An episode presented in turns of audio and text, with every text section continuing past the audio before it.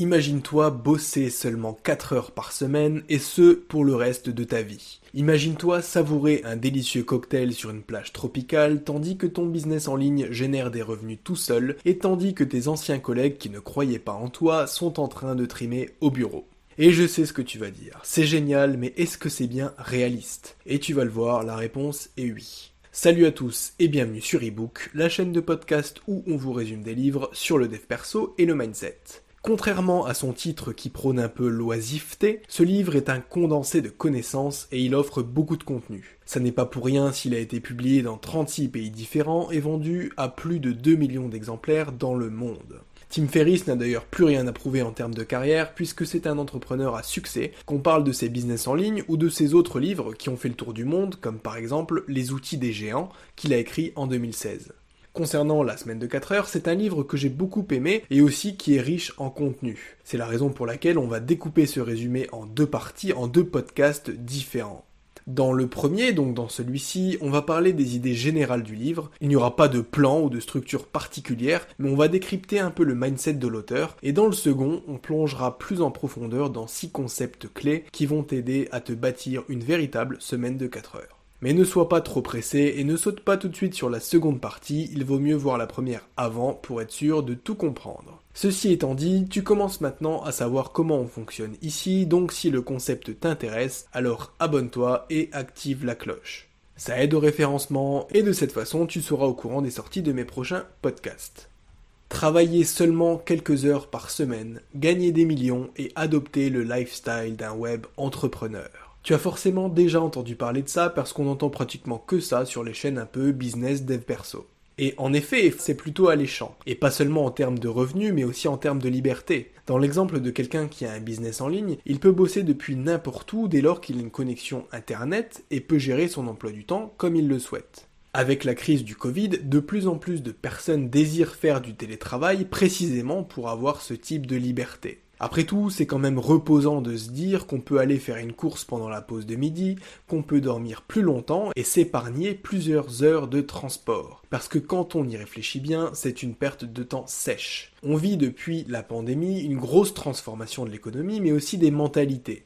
Sur le marché actuel, il est indispensable d'avoir un diplôme et le parcours de vie de la plupart des personnes est en fait tout tracé. On va à l'école, on obtient nos examens, puis on décroche un CDI, puis on évolue au sein de la boîte, puis éventuellement on part en retraite. Même si ça reste marginal, on se rend compte que la tendance change. La plupart des gens ont un métier qui leur permet théoriquement de télétravailler et de plus en plus d'entrepreneurs recrutent des personnes en freelance sur la base de leur expérience plutôt que sur leur éducation. C'est ce que les anglo-saxons appellent la gig economy, donc une économie basée sur le freelance, sur l'empilement de plusieurs petits contrats courts plutôt que sur un job permanent. Ça arrange la personne en freelance parce qu'elle gère ses missions comme elle l'entend, sans avoir besoin de pointer bêtement au bureau, et ça arrange les entreprises parce qu'elles sont de plus en plus frileuses à embaucher. Ici, elles améliorent leur productivité tout en gagnant du temps. Dans cette gig economy, beaucoup de tâches sont déléguées à des personnes à leur compte qui bossent pour toi sur demande et depuis l'autre bout du monde. Si je t'avais parlé d'un tel modèle de société il y a 10 ou 15 ans, tu m'aurais dit que j'étais complètement fou. Malgré les problèmes que le Covid a générés, il a au moins eu le mérite de permettre le développement de ce système-là, et on se rend bien compte que la plupart des gens bossent mieux depuis la maison.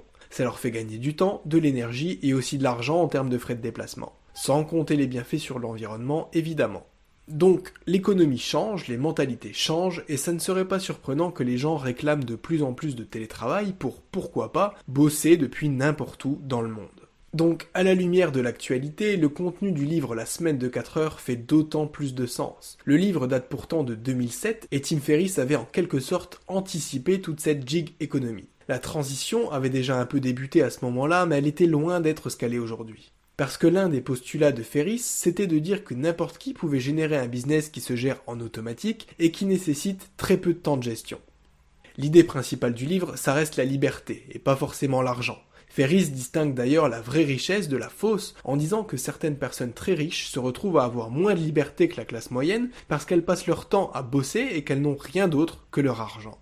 Elle se retrouve à être encore moins libre qu'une personne qui gagnerait 2000 euros par mois pour un 20 heures semaine. La richesse se calcule selon lui en revenu relatif et pas en revenu absolu. C'est-à-dire qu'il faut regarder combien on est payé pour une heure de travail et pas regarder le montant de notre fiche de paie. Si je gagne 50 000 euros à travailler 10 heures par semaine, je suis plus riche qu'une personne qui en gagne 100 000 mais qui fait des semaines de 60 heures. C'est mathématique. En plus, on a besoin de beaucoup moins que ce qu'on pense pour être libre financièrement. Pour t'en convaincre, je t'invite à faire une petite expérience tirée du livre FU Money de Dan Locke, qui est un livre qui traite de la vie d'un homme d'affaires canado-chinois. Pour cette activité, essaye d'imaginer ton existence idéale, à commencer par ton lieu de vie. En gros, si tout se passait comme tu l'avais toujours rêvé, il se passerait quoi? Est-ce que tu veux vivre dans une belle maison ou est-ce que tu préfères être toujours en mouvement? Le cas échéant, est-ce que tu préfères vivre en ville, à la montagne? Quelle voiture est-ce que tu veux rouler? Essaye de matérialiser le lifestyle que tu veux et de chiffrer le coût annuel que ça aura. N'oublie pas d'évacuer tout ce qui est superflu, comme les vêtements de luxe et les sorties incessantes en boîte de nuit, et même redéfinir ce qui est superflu ou non. Par exemple, si tu veux t'improviser digital nomade, que c'est ça le lifestyle que tu veux, tu n'auras ni besoin d'une belle voiture, ni d'une grande maison. Le fait est que pour la plupart des gens, ça ne coûtera en fait pas si cher que ça. C'est sûr que certains désireront un style de vie à plusieurs millions, mais en réalité, avec 2000 euros net par mois, tu peux déjà faire beaucoup de choses. C'est là que Ferris distingue les frugalistes des nouveaux riches. Les frugalistes sont des gens qui partent à la retraite de façon anticipée et qui économisent quasiment tout l'argent qu'ils gagnent en adoptant un mode de vie simpliste. Les deux ont une grosse différence de mindset et dans la façon de voir les choses. Les frugalistes sont centrés sur eux-mêmes et leurs économies et de leurs propres mots, ce sont des gens qui veulent travailler pour eux-mêmes. Les nouveaux riches, eux, veulent que d'autres personnes travaillent pour eux, ils veulent gagner de l'argent et se libérer du temps. Car encore une fois, il ne s'agit pas que de possessions matérielles. Est-ce que tu as déjà entendu quelqu'un dire Je serais si heureux quand j'aurais acheté cette belle voiture ou j'aimerais beaucoup avoir cette belle maison? En fait, c'est là tout le problème. Le fait est que le matériel nous apporte du bonheur mais seulement à court terme. Par exemple, lorsque tu as un nouveau téléphone, tu y fais hyper attention, tu lui achètes une belle coque de protection et même tu dors avec. Mais au bout de quelques mois, tu t'en lasses un peu, tu le laisses traîner dans ta poche avec tes clés et tu le jettes sur la table lorsque tu rentres chez toi le soir. Le mieux, c'est de chercher à acquérir des expériences plutôt que des biens. Donc si tu as une envie frénétique de dépenser de l'argent, adopte la stratégie des nouveaux riches et accorde-toi plutôt des vacances ou un saut en parachute. Au moins, ça te fera des expériences à raconter. Et ça implique aussi que tu ne veux pas gagner de l'argent pour le simple plaisir de posséder matériellement des choses. En plus, si tu t'intéresses au mouvement minimaliste, tu dois savoir que posséder trop de choses encombre ton esprit, ça te rend moins productif et au final, tu finis toujours par vouloir te débarrasser de ce que tu as en trop. Donc tu jettes ou tu vends à perte, ce qui n'est pas franchement intéressant. Le marketing est fait pour que tout ce que tu achètes paraisse démodé à courte échéance, mais que tu aies l'impression de faire une bonne affaire à cause de la promotion fantastique qu'on t'avait proposée. Il y a des choses dont tu vas devoir admettre que tu n'en as pas besoin, et c'est aussi pour ça que c'est si difficile de faire partie des nouveaux riches. La plupart des gens n'aiment pas les gens riches, pas plus que les gens qui espèrent beaucoup de résultats pour peu d'efforts fournis. Quand tu commences à faire de l'argent ou à montrer que tu veux en faire, ton entourage va te mettre une sorte de pression. Soit on va te dire que tu es matérialiste et que tu devrais arrêter, soit on va t'inciter à acheter une maison, une voiture ou encore le dernier iPhone. Après tout, tu as les moyens. Et ça marche aussi dans l'autre sens. Il n'est pas moralement acceptable de travailler moins que la moyenne tout en générant de plus en plus d'argent. Celui qui veut travailler moins est méprisé, alors même que les entrepreneurs et les investisseurs créent de la valeur, font en sorte de satisfaire des clients, et ce, en toute légalité. En plus, avoir une semaine de 4 heures, ça implique de déléguer énormément de travail, donc ça va créer des emplois ou en tout cas aider des freelancers à se lancer, à générer de l'argent et à se forger une réputation.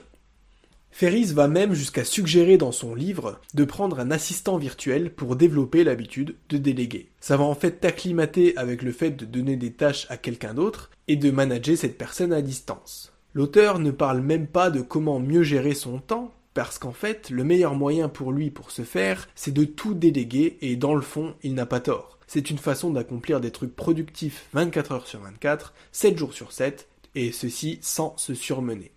C'est donc sans surprise qu'il traite aussi de la loi de Pareto, donc la fameuse loi 80-20, qui dispose que 80% de tes efforts fournissent 20% seulement de tes résultats, et inversement, que seulement 20% des choses que tu fais te génèrent la majeure partie de tes résultats. Pour parler plus concret, ça veut dire que tu ne devrais pas trop mettre d'efforts dans des tâches qui produisent peu de bénéfices. Analyse plutôt ce qui marche, ce que tu aimes et concentre-toi sur ça. Tu perdras moins de temps et tu seras plus productif et plus motivé. Mets-toi des deadlines pour booster encore plus ta productivité et à partir de là, tu devrais commencer à avoir des résultats. L'autre truc à faire, c'est de trier les informations que tu fais entrer dans ton cerveau. On a déjà parlé des bienfaits de la diète médiatique sur cette chaîne, donc je ne vais pas te refaire le couplet. Mais ce que tu dois retenir, c'est que beaucoup de gens commencent leur journée en écoutant les actualités. Donc ils entendent parler de meurtres, de vols, d'accidents et d'agressions. Pense vraiment que ça leur est utile ou bénéfique? En tout cas, mis un sérieux doute là-dessus, et je pense au contraire que ça les fait stresser plus qu'autre chose. Et pardon, mais je pense que c'est vraiment stupide, dans une société stressée comme la nôtre, d'aller sciemment chercher ce genre d'informations. Tu n'as pas besoin de ça. Ce dont tu as besoin, c'est d'argent pour tes projets, d'être bien entouré pour ton moral et d'une bonne santé pour survivre, tout simplement. C'est tout. Et pour lui, le meilleur moyen d'obtenir tout ça, c'est de trouver un moyen de se créer une semaine de 4 heures. Mais alors, comment faire? Ferris dit que la première des choses à faire, c'est de trouver un marché que tu comprends pour te positionner dessus sans trop d'efforts et de temps passé dans les recherches. Deuxièmement, il te faut identifier l'état de la demande sur ce marché et créer un produit qui corresponde à cette demande. 3. Trouve des concepts de produits et identifie les meilleurs tunnels de vente. 4. Trouve un moyen de lancer tes produits à moindre coût. 5. Vends-les à un prix raisonnable pour toucher une large audience. 6. Utilise plein de façons pour faire la publicité de ton produit et pour voir ce qui fonctionne le mieux. Voilà, cette première partie du résumé de la semaine de 4 heures touche maintenant à sa fin. La deuxième sortira comme promis la semaine prochaine et tournera autour de 6 leçons un peu plus concrètes que donne l'auteur pour parvenir à ton indépendance financière. C'était ebook, j'espère que ce résumé t'aura plu. Si oui, je te dis à la semaine prochaine. Ciao ciao